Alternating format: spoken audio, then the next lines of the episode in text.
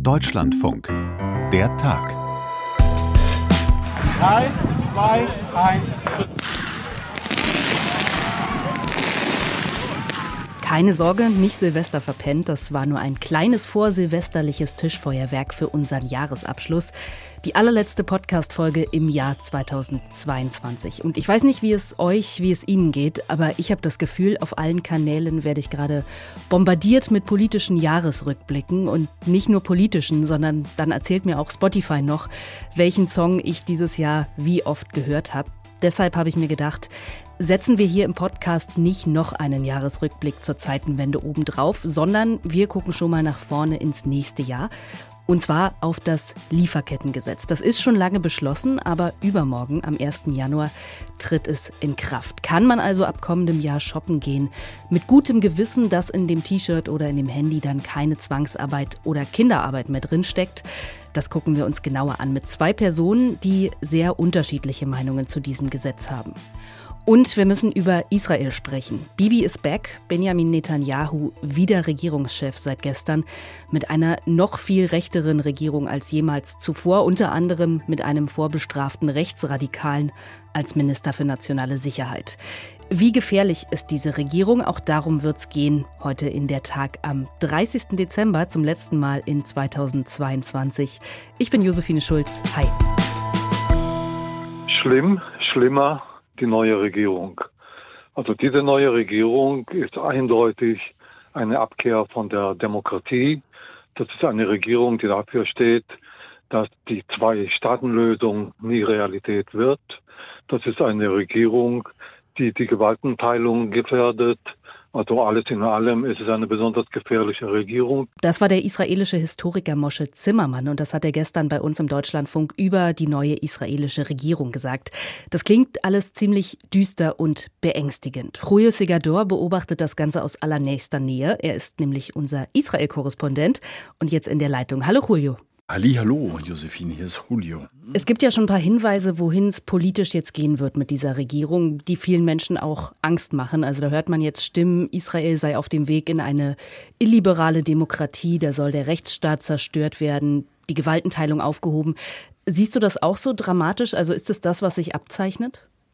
Gut, wir können natürlich nur beurteilen, was jetzt während der Ko Koalitionsverhandlungen auch geäußert worden ist, welche Vorhaben diese neue Regierung beginnen möchte. Und ehrlich gesagt, es ist beängstigend. Es ist beängstigend aufgrund der Inhalte und es ist beängstigend aufgrund des Personals. Und wenn wir mit dem Letzteren vielleicht ganz kurz beginnen, mhm. das Personal mit Itamar Ben-Gvir, das ist ein ausgewiesener Rechtsextremer, der nun Minister für nationale Sicherheit ist mit äh, Befugnissen für die Polizei, vor allem für die Grenzpolizei zur Westbank, also zum besetzten Westjordanland.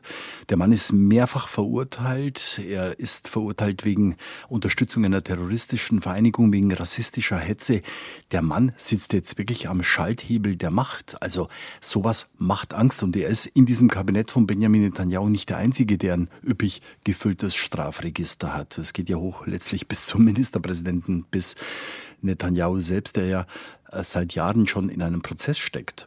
Also das Personal macht Angst, aber natürlich auch die Inhalte. Und da gibt es verschiedene Dinge, vielleicht nur ein Thema, die Justizreform, die mhm. hier auch immer wieder genannt wird. Und äh, das ist ein Vorhaben, das hat sich die Regierung sehr, sehr frühzeitig schon vorgenommen in den Koalitionsverhandlungen. Also es soll vor allem der oberste Gerichtshof geschwächt werden. Das ist ein ganz entscheidendes Detail.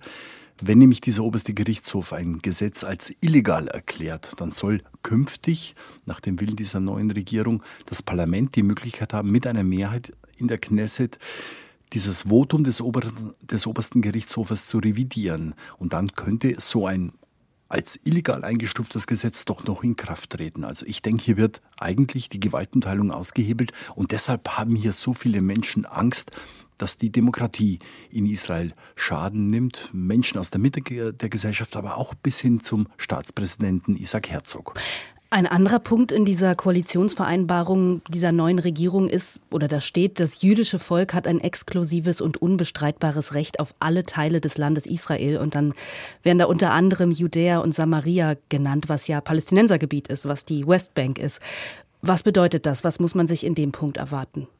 Ja, das ist ein ganz, ganz sensibles Thema. Hier geht es nämlich eigentlich, ja, eigentlich das sensibelste Thema fast um die Siedlungen, um den Siedlungsbau.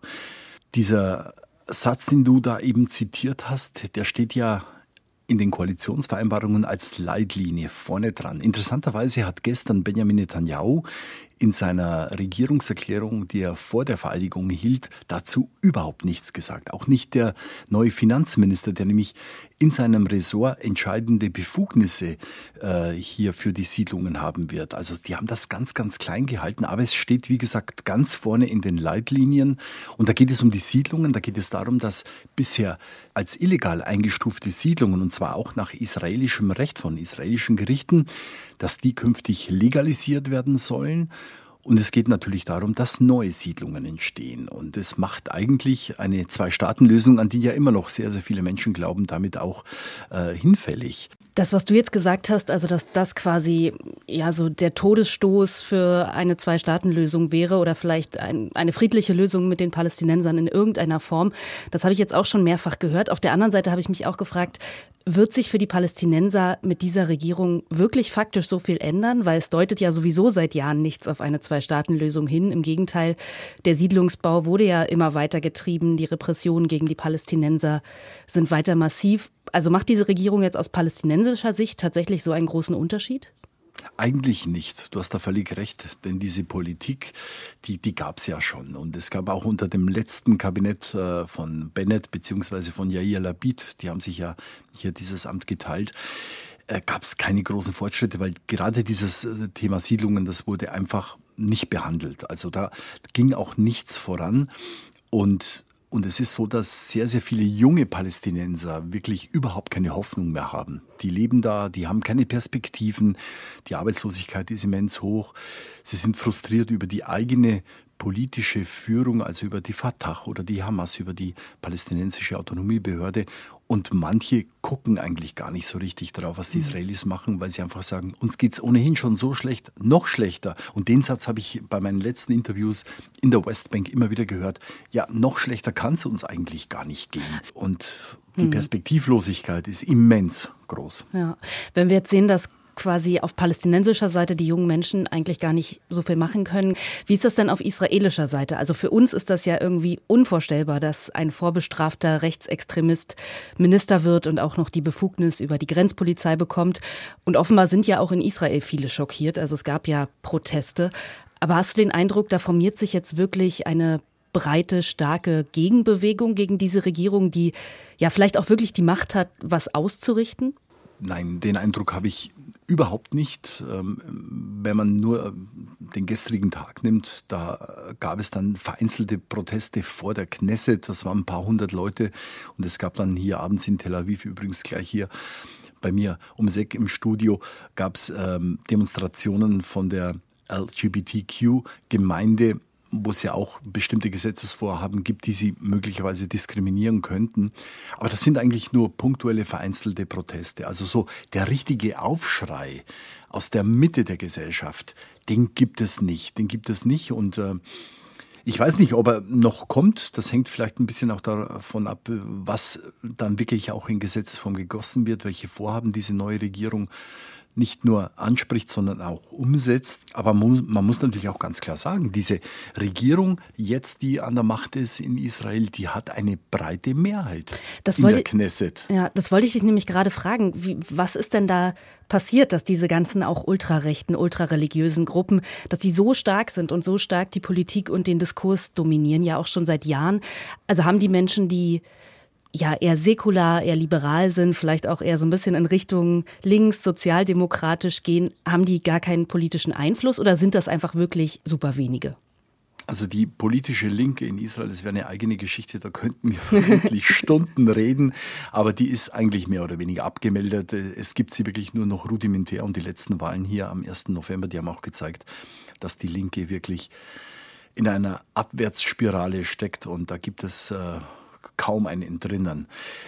Es, es ist schwierig. Es ist schwierig, ähm, weil es auch eine ganz bestimmte politische Konstellation ist, die jetzt zu dieser Koalition geführt hat. Normalerweise hätte Benjamin Netanyahu mit diesen extremen Parteien nicht koaliert. Das hat er auch in der Vergangenheit eigentlich vermieden.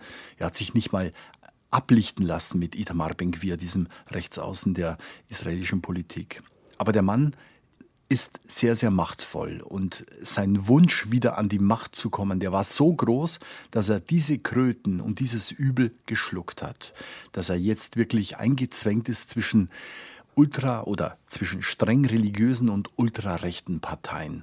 Vielleicht können wir mit Blick auf die israelische Rechte das noch mal ganz kurz ein bisschen auseinanderklamüsern, weil ehrlich gesagt, also ich blicke da schwer durch. Ich habe bei jeder neuen Wahl in Israel immer das Gefühl, da gibt es ungefähr 20 Parteien, die entweder Siedlerparteien, radikale Zionisten, Ultrarechte, sind. Die gibt's auch. Ist das im, ist das im Die gibt's auch so. Ja, genau, ne? Ist das im Grunde alles das Gleiche, diese ganzen einzelnen kleinen Gruppen von ultrareligiösen und Superrechten oder stehen da tatsächlich jeweils andere Ideologien auch, und auch andere Bevölkerungsgruppen nochmal dahinter? Ach, ich denke, das sind Nuancen. Das sind Nuancen, die den Unterschied machen. Also oft ist es so, dass, äh, dass es hier um persönliche Eitelkeiten gibt, dass man schnell eine Partei gründet. Das geht hier in Israel übrigens rasend schnell. Ich, ich wüsste jetzt auch gar nicht, wo sie sich genau unterscheiden, aber sie unterscheiden sich natürlich dann auch im Personal und das ist ja häufig das Wichtigste. Eine Frage würde ich dir gerne noch stellen, Julio, die sich jetzt in Deutschland natürlich auch sehr doll stellt, nämlich die Frage der Beziehung zu Israel. Wie geht man damit um? Wie verhält man sich gegenüber dieser Regierung? Weil bisher war es ja immer so, dass Deutschland sehr auf die Freundschaft mit Israel gepocht hat und auch immer gesagt hat, wir stehen an der Seite Israels, ich würde jetzt mal sagen, fast egal, was Netanyahu gemacht hat. Was glaubst du, kann das jetzt so weitergehen oder wird man jetzt sagen müssen, ja auch aus vielleicht historischer Verantwortung heraus, mit der man ja immer diese enge Beziehung zu Israel gerechtfertigt hat, muss man eigentlich gerade sagen, nee, gegen eine rassistische Regierung müssen wir uns ganz klar entgegenstellen? Also es ist natürlich immer ganz, ganz schwierig, dass man hier aus der deutschen Perspektive Israel kritisiert, weil ähm, du weißt es, man ist immer sehr, sehr schnell bei dem Argument, das ist doch antisemitisch und das will man natürlich dann vermeiden. Aber ich glaube schon, dass hier auch äh, die Bundesregierung und die deutschen Politiker klare Kante zeigen müssten, wenn wirklich diese neue Koalition in Israel eine rassistische Politik zum Nachteil etwa der arabischen Bevölkerung, zum Nachteil von Minderheiten auch praktiziert. Das wird sich zeigen. Wie gesagt, wir haben bisher ja nur Ankündigungen, die sind schlimm genug. Man muss jetzt wirklich gucken, ob das auch letztendlich in Gesetze mündet, die dann auch Auswirkungen auf die betreffenden Personen und Personengruppen haben. Aber wenn das so ist, dann ist hier wirklich auch die internationale Gemeinschaft und dazu gehört auch Deutschland, finde ich, aufgerufen, klare Kante zu zeigen und das zu monieren. Rujo, dann vielen Dank dir für deine Einschätzung und ich sage schon mal guten Rutsch. Besten Dank, ebenfalls. Ich wünsche mir, dass ihr Menschen, egal wo auf der Welt, einen fairen Lohn bekommt. Und dass eure Sicherheit bei der Arbeit überall an erster Stelle steht. Ich wünsche mir, dass eure Kinder spielen können, statt in einer Fabrik zu arbeiten. Dann wäre die Welt doch schon ein bisschen besser. Das kann man jetzt hier im Podcast natürlich leider nicht sehen. Das ist eigentlich ein Werbevideo auf der Seite des Arbeitsministeriums für das Lieferkettengesetz. Und wer da spricht in diesem Video, das sind Kuscheltiere, kleine süße Teddys. Wenn man da jetzt eine Interpretation vornehmen wollen würde, dann würde ich sagen, die Message ist, mit dem Lieferkettengesetz wird alles ganz flauschig und harmonisch. Endlich Schluss mit Ausbeutung und Umweltzerstörung. Ob das wirklich so stimmt, naja, das schauen wir gleich mal. Das Gesetz wurde auf jeden Fall schon vor anderthalb Jahren vom Bundestag verabschiedet. Jetzt am 1. Januar tritt es in Kraft, aber erstmal nur für große Firmen mit über 3000 Mitarbeitern. Und die Meinungen zum Lieferkettengesetz, die gehen sehr stark auseinander. Die einen sagen, gut, dass es endlich kommt. Die Wirtschaft wiederum sagt, das ist ein irres Bürokratiemonster. Und einige Parteien, CDU, CSU und auch die FDP, die hätten den Start auch gerne noch mal verschoben mit dem Argument, dass die Wirtschaft gerade mit der Energiekrise, mit der Inflation und allem drum und dran schon genug zu kämpfen hat. Ich habe für die heutige Folge sozusagen mit beiden Seiten gesprochen. Zuerst mit Michelle Trimborn von der Initiative Lieferkettengesetz. Das ist ein Zusammenschluss von NGOs, die sich schon lange für ein Lieferkettengesetz stark machen. Und dann mit Achim Derks, dem stellvertretenden Hauptgeschäftsführer des Deutschen Industrie- und Handelskammertags. Frau Trimborn, wenn ich jetzt im Januar shoppen gehe und mir neue Klamotten oder Möbel oder vielleicht auch ein Smartphone kaufe, kann ich mir dann sicher sein, dass diese Produkte nicht mit Kinderarbeit oder Zwangsarbeit hergestellt wurden? Äh, das wäre schön, aber das können wir auf jeden Fall leider nicht. Also das Lieferkettengesetz tritt zwar zum 1. Januar in Kraft, das wird aber nicht direkt dafür sorgen, dass die Produkte, die wir als Verbraucherinnen und Verbraucher in den Läden finden, sofort frei von Menschenrechtsverletzungen sind. Das Lieferkettengesetz ist zwar ein erster Schritt, es ist ein Meilenstein, dass es erstmals verbindliche Vorgaben zum Menschenrechts- und auch Umweltschutz für Unternehmen in Deutschland gibt, dass das nicht mehr nur auf Freiwilligkeit basiert. Aber man muss sagen, erstmal braucht es A natürlich eine lange Anlaufzeit und B geht, geht, das Gesetz auch gar nicht weit genug. Also es sind nur wenige Unternehmen betroffen, es sind nicht alle Bereiche, alle Risikobereiche betroffen. Also es wird nicht dafür sorgen, dass Produkte jetzt sofort frei von Menschenrechtsverletzungen sind. Wenn Sie jetzt schon gesagt haben, das Gesetz geht nicht weit genug, damit wir wissen, worüber wir reden, vielleicht könnten Sie noch mal in aller Kürze zusammenfassen, was dieses Gesetz jetzt genau den Unternehmen vorschreibt. Also das Gesetz verpflichtet Unternehmen mit Hauptsitz oder Zweigstellen in Deutschland dazu, international anerkannte Menschenrechte und auch einige Umweltstandards in ihren Geschäften zu achten. Das betrifft zunächst ab 1. Januar mit äh, Unternehmen ab 3000 MitarbeiterInnen, ab 24 dann auch Unternehmen mit äh, 1000 Mitarbeitenden.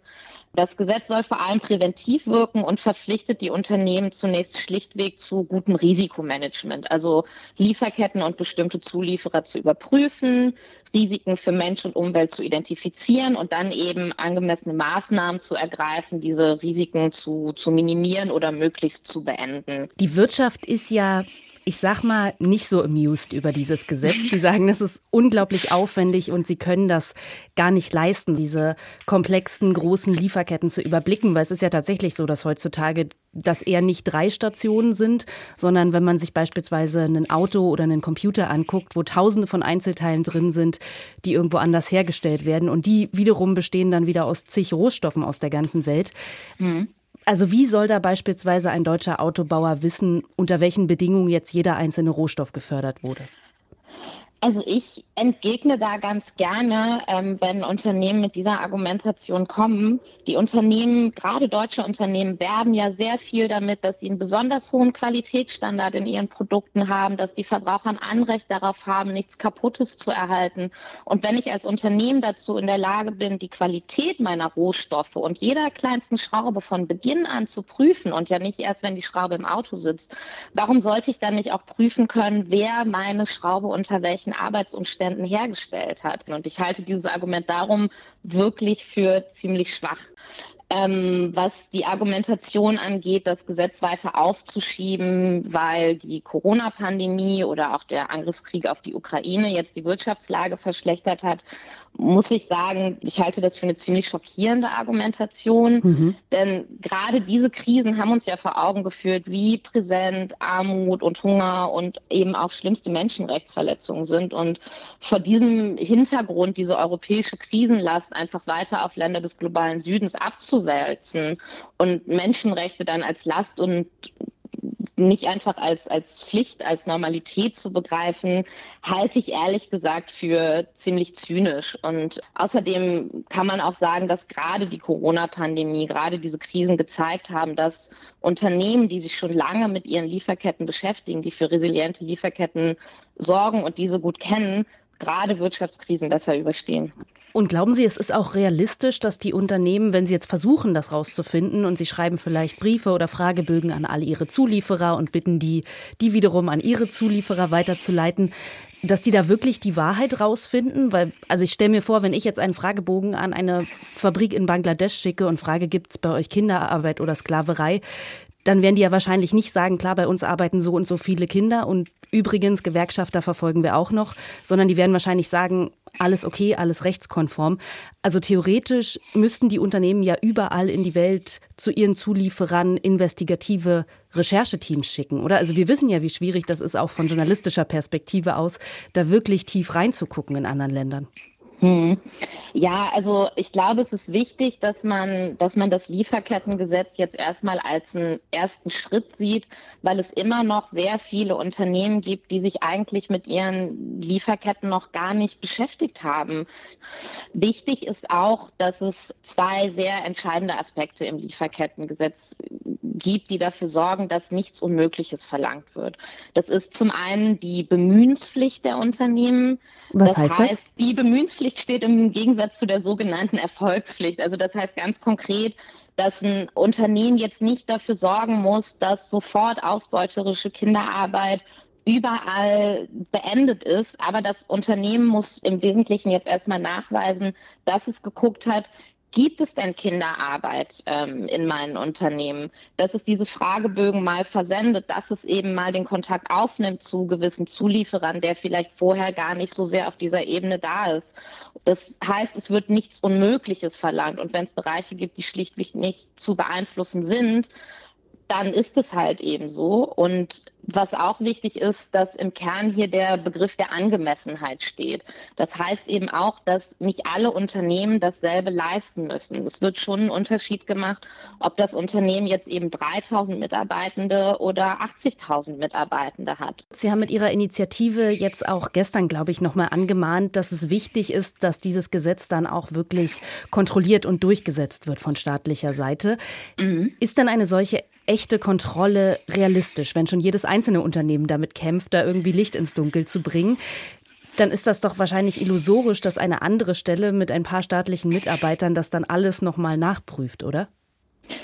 Wir hoffen, dass es nicht illusorisch ist, aber es kommt, es ist natürlich entscheidend für die gute Umsetzung, dass die Behörde, also das Bundesamt für Wirtschaft und Ausfuhrkontrolle, das BAFA, bei dem das liegt, jetzt auch wirklich dementsprechend mit gutem Personal und guter Expertise ausgestattet wird. Wie das natürlich in der Praxis aussehen wird, ist jetzt noch nicht so richtig absehbar. Aber es ist, ähm, ja, wie gesagt, da ist die Bundesregierung jetzt am Zug, wirklich dafür zu sorgen, dass die Behörde dementsprechend ausgestattet ist, um die Unternehmen auch zu kontrollieren und dann im Zweifel auch mal bei Verstößen Bußgelder zu verhängen. Ein Punkt, den wir jetzt noch nicht angesprochen haben, ist, welche Rechte und Möglichkeiten eigentlich die Menschen haben, die in anderen Ländern potenziell davon betroffen sind, von Menschenrechtsverstößen, mhm. also beispielsweise Arbeiterinnen. Was können die jetzt machen mit diesem neuen Gesetz? Ähm, leider können sie mit dem neuen Gesetz gar nicht so viel machen.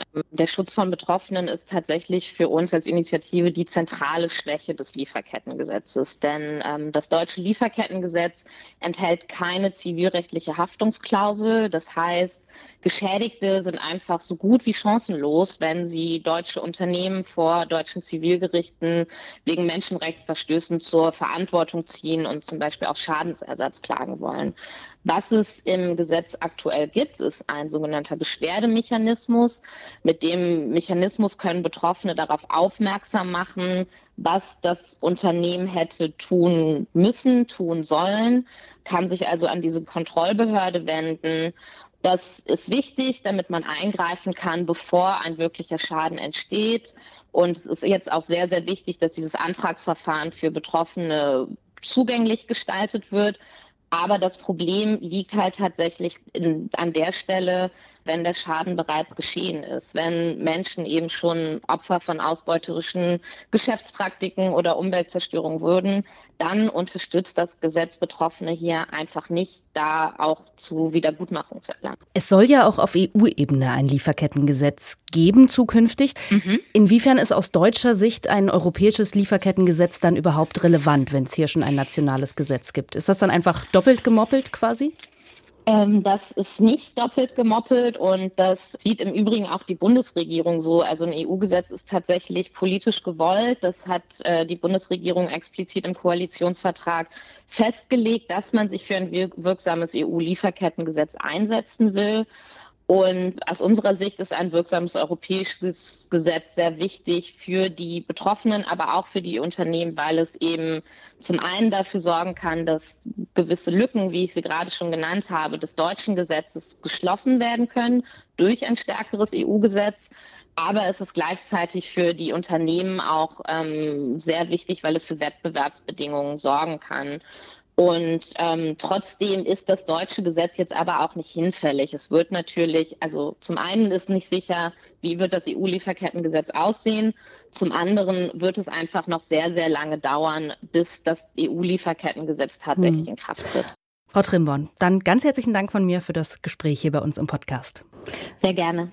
Also, ich fasse nochmal zusammen. Michelle Trimborn sagt, es ist gut und wichtig, dass es das Lieferkettengesetz jetzt gibt, aber es geht noch nicht weit genug in einigen Teilen. Das ist eine Sicht auf die Dinge, aber wir haben schon angesprochen, die Wirtschaft sieht das ganz anders. Und um auch die Argumente nochmal zu hören, habe ich Achim Derks, den stellvertretenden Hauptgeschäftsführer des Deutschen Industrie- und Handelskammertags, angerufen. Herr Derks, die Unternehmen hatten ja jetzt wirklich lange, lange Zeit, um sich auf das Lieferkettengesetz vorzubereiten. Was haben Sie genau gemacht, um die Vorgaben jetzt ab Januar zu erfüllen?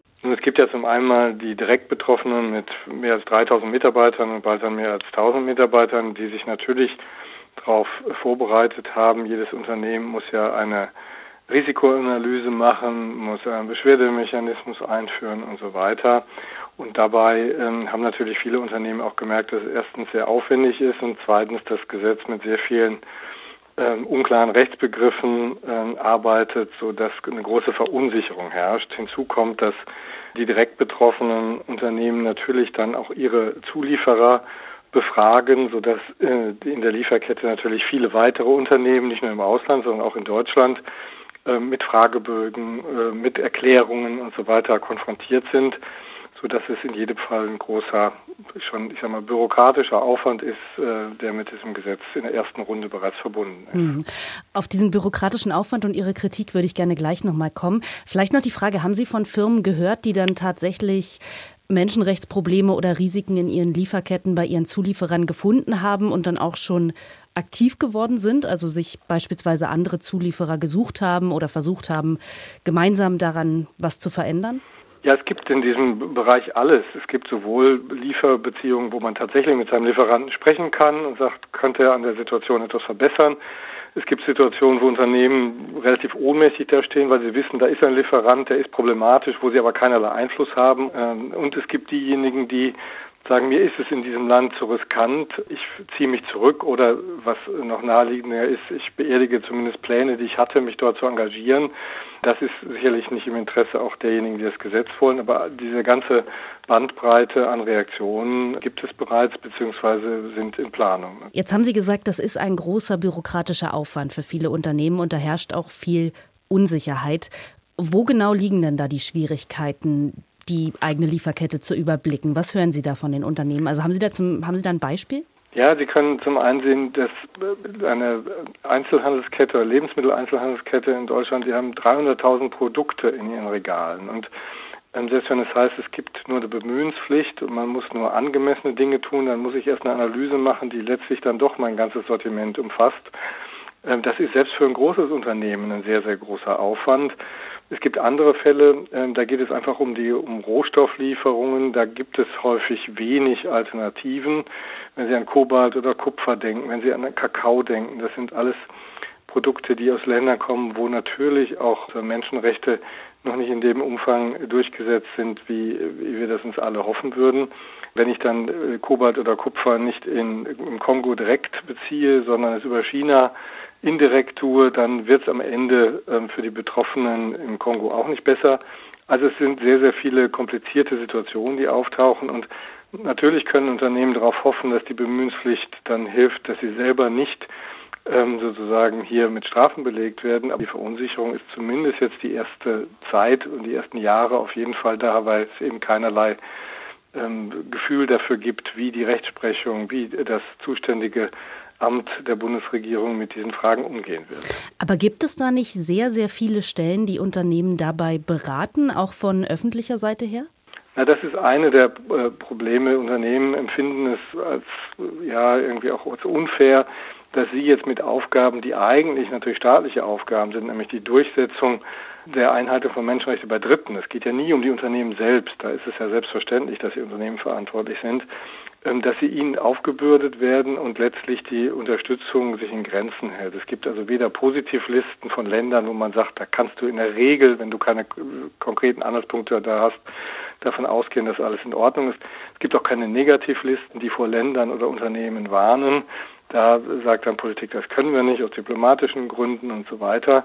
Und manche Handreichung, die es dann gibt, die sicherlich gut gemeint ist, ähm, führt halt eher zu mehr Fragen als zu weniger Fragen, ähm, sodass Unternehmen dann sich eher alleingelassen fühlen. Mhm. Ein Gegenargument zu dem, was Sie jetzt gesagt haben, also dass den Unternehmen da zu viel Verantwortung aufgebürdet wird, was Menschenrechtsverletzungen im Ausland bei dritten Akteuren angeht, wäre ja, dass man sagen könnte, Unternehmen müssen sich ja, wenn sie Produkte einkaufen, ohnehin sehr genau mit denen beschäftigen, was zum Beispiel die Qualität, die Beschaffenheit des Materials und so weiter angeht. Ist es dann wirklich zu viel verlangt, wenn man sagt, dann schaut doch bitte auch noch, unter welchen Bedingungen diese Produkte hergestellt wurden? Ja, das zu schauen ist, glaube ich, gar nicht ähm, sozusagen ja die, Frage. Die Frage ist immer, was passiert, wenn ich etwas nicht entdecke und wie weit muss ich dieses Schauen, wie Sie es formulieren, äh, treiben. Ich sage mal, der, der Vergleich zum Produkt selber hinkt insofern, das Produkt habe ich am Ende in meinem eigenen Betrieb. Wenn ich äh, sozusagen ein Vorprodukt habe, was ich selber dann einbaue in ein Auto zum Beispiel, oder wenn ich ein Produkt habe, was ich auch verkaufe, dann kann ich das selber äh, mir anschauen und testen und so weiter. Ähm, das ist in der Lieferkette eben oft sehr schwierig, weil sie in vielen Ländern ja gar keine Möglichkeit haben, frei in Unternehmen hineinzugehen. Äh, daran scheitert es oft schon. Sie haben oft die Situation, dass Ihr Zulieferer nicht auf Sie angewiesen ist und äh, auf einen Fragebogen einfach nicht reagiert und sagt, ja, dann sucht ihr doch einen anderen Lieferanten. Also die Vorstellung, dass die meisten Unternehmen da, wenn man so will, am Drücker sitzen, ähm, die ist sicherlich in dieser Pauschalität eben falsch und ähm, daher sind diese Möglichkeiten beschränkt, dort Einfluss zu nehmen. Wie gesagt, es gibt auch Fälle sicherlich, wo es ohne Frage äh, gelingen kann, aber äh, bei solchen Diskussionen über Gesetze geht es ja immer um die Fälle, wo es eben schwierig wird und für die Unternehmen vielleicht auch nicht umsetzbar ist. Achim Derks sagt das vom Deutschen Industrie- und Handelskammertag. Also, wie wir gehört haben, die Einschätzungen zum Lieferkettengesetz fallen doch ziemlich unterschiedlich aus. Und das war's auch schon wieder, die letzte Folge von Der Tag im Jahr 2022. Ich mache mich jetzt mal an den Backofen für die Silvestervorbereitung und überlege mir vielleicht auch noch eins, zwei gute Vorsätze. Und gute Vorsätze, die haben wir natürlich auch für den Podcast. Wir wollen den gerne auch im nächsten Jahr noch besser machen und sind offen für alle Ideen und Anregungen. Die Adresse dafür ist und bleibt auch weiterhin dertag.deutschlandfunk.de. Und jetzt freue ich mich, dass ich stellvertretend für unser ganzes Team sagen darf. Guten Rutsch, kommen Sie gut ins neue Jahr, gesund und mit guter Laune. Und wir hören uns dann frisch in 2023. Freue ich mich drauf. Josephine Schulz ist mein Name. Tschüss.